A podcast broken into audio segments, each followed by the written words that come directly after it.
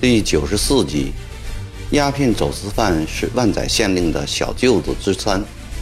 播音：微信哥。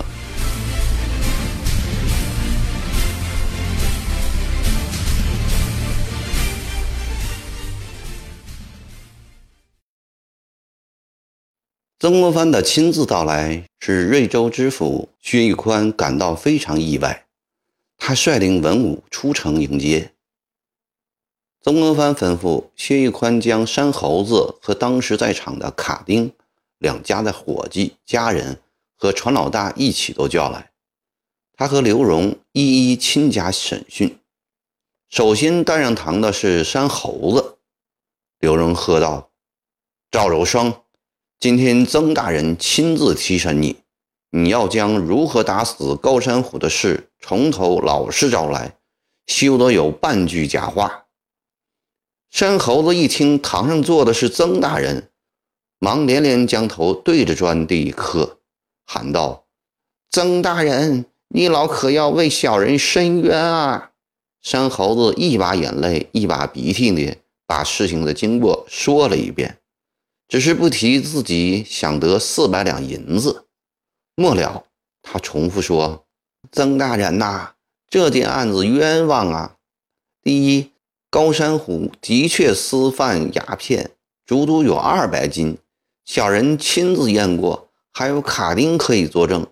第二，高山虎的确是自己碰死在铁墩上的，并不是小人打死的。曾大人，请你老给小人做主啊！曾国藩把夏镇唤到公堂，夏镇跪着说：“学生有负恩师信任。”不该叫赵有生办礼物。不过学生也听说过，高山虎的船上确实装有鸦片，他私贩鸦片已有半年之久了，请恩师明察。接着又审讯卡丁，卡丁们证明船上确有鸦片，只是数量多少不知。又审讯高山虎的伙计，伙计先是否认。经不住曾国藩的严词追问，最后只得说出私贩鸦片的事实，并供出高山虎是李浩的内弟。退堂以后，刘荣说：“看来高山虎私贩鸦片是实，只要坐实这件事，这个案子就好办了。关键是要把那二百斤鸦片找出来。”曾国藩说。嗯，就当时的情况来看，鸦片十之八九是沉到江底去了。明天派人去打捞一下。第二天，派了两个当地的船民下水打捞，在停船的地方打捞了一天，并没有发现鸦片的踪影。瑞州知府暗自得意，曾国藩和刘荣感到奇怪：鸦片到哪里去了呢？灯下，二人苦思不得结果。好一会儿，刘荣突然放声笑道：“哦，我们同找刻舟求剑的傅哲了。”曾国藩恍然大悟，船老大被带上来了。曾国藩分开扫帚眉，吊起三角眼。船老大见这副凶神恶煞的模样，早吓得浑身像腮骨般的颤抖。曾国藩盯着船老大的脸，半声不语。船老大的魂儿都已经吓跑了，只知一个劲儿的磕头不止。突然传来一声炸雷：“你从实招来！那夜赵有生上岸后，你的船开动了多远？”船老大抖抖嗖嗖的回答：“回回大人的话，那夜赵有生上岸后，高山浦。”和高山虎陪赵家人喝酒，后来又叫我把船向下游移动了二十多丈远。你说的是实话吗？小人有几个脑袋，敢在大人面前说谎？曾国藩把船老大锁在一个小屋子里，不让他出去。天亮后，曾国藩带着船老大来到江边。船老大指着一个地方说：“船原来就停在这里。”两个船民下了水，很快便抬出了一个油纸包，打开一看，正是鸦片。搜出了鸦片，曾国藩踏实了。他告别了薛玉宽，径直回了南康府。他指使夏镇、吕伦等分别搜索了陈启迈来江西的所作所为。这一夜，他将所得的材料整理了一下，亲自给咸丰帝上了一份奏参江西巡抚陈启迈的奏折，给陈启迈列了几条罪状：一为以革总兵赵如春冒功邀赏；二为奉旨正法守卫吴四光虚报战功；三多方掣肘响银；四。对有功团练副总彭寿仪无端捆绑，亦以重罪。五、指使万载县令李浩伙同其内地私贩鸦片，谋取暴利。六、丢失江西五府二十余县。这六条罪状学着好后，曾国藩料想陈启迈的乌纱帽保不住了，为向皇上表示一片公心，他又提笔写了几句。臣与陈其迈同乡同年，同观翰林院，相无纤细。在京时见其供职勤勉，来干数月，观其颇错道谬窘，改平日之长度，以致军务纷乱，务论沸腾，实非微臣意料之所及。想起印光臣一味跟着陈其迈走，严刑拷打彭寿仪的可恶。曾国藩又在周末添了一笔：“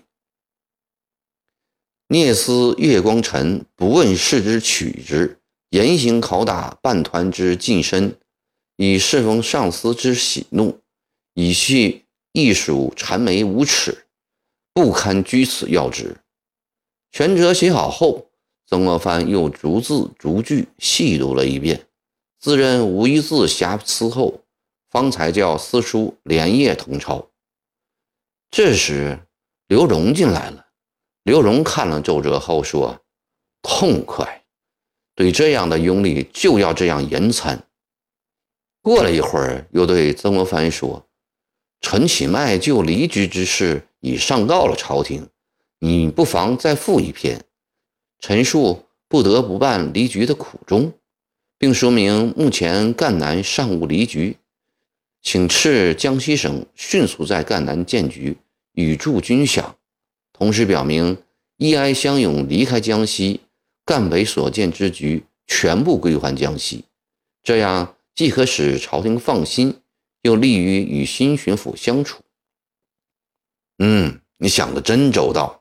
曾国藩对这个主意甚为赞赏。曾国藩知道德银行部也恼火陈其迈。便将奏折递给他看，请他履行向朝廷作证的诺言。德银行部也拟了一折，把陈其迈和江西吏治大骂了一通，寄给兵部尚书阿灵阿，托他代奏。正当曾国藩为出了一口怨气而舒心的时候，康福进来报告，塔奇都在九江没了。真如晴天一声霹雳。曾国藩被这突来的噩耗震得双目失神，六神无主。塔吉布盛年溘然去世，是曾国藩根本不能想象的事情。正是曾国藩将塔吉布由一名都司衔署理巡雕中营守备，一年多时间便迅速提拔为湖南水陆提督。也正是这个塔吉布知恩图报。尽心尽力地为曾国藩打赢了几场大仗，为湘勇大壮声威。曾国藩需要塔吉布带兵打仗，更需要塔吉布为他制造一个满汉亲密无间的形象，以消除朝野内外的各种猜忌、嫉妒以及形形色色的流言蜚语。如今在战时进退维谷、局案昏暗不明的时候。塔西布却因九江久攻不下，呕血归天。曾国藩整整一夜为此黯然神伤。第二天一清早，曾国藩便带着一批高级将官和幕僚，骑马离南康赴竹林殿。曾国藩在塔吉布的灵柩边饮泣不止，亲自指挥，在灵堂两侧柱上挂上昨夜写就的一副满联：“大勇却慈祥，论古略同曹武会，至诚相许语。”有章成见郭汾阳，又吩咐从湘勇内钱所拿出两千两银子，先行派专人送给塔奇布的脑部，又派副将玉山带三百便兵护送塔吉布的灵柩至南昌，在南昌公祭之后，再由守备长春护送回原籍，并亲自给朝廷拟折，奏明。塔吉布创建湘勇，屡获战功的功绩，并请在长沙为其建专祠。塔吉布遗言见周凤山统带驻扎竹林殿的五千人马。曾国藩认为绿林出身的周凤山担不起这个重任，出于对塔吉布的感情，也按他的遗言办了。曾国藩对塔吉布的伤势料理得如此周到细致，对其身后倍加尊崇褒奖，使湘勇将官、勇丁们都十分的感动。曾国藩回南康不久，江西的官场发生了非常大的变化。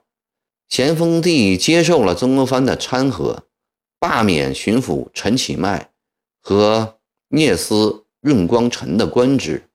将原湖北藩司文俊升为江西巡抚，原济南干道周玉衡升为聂司，陆元郎依旧当他的藩司不变。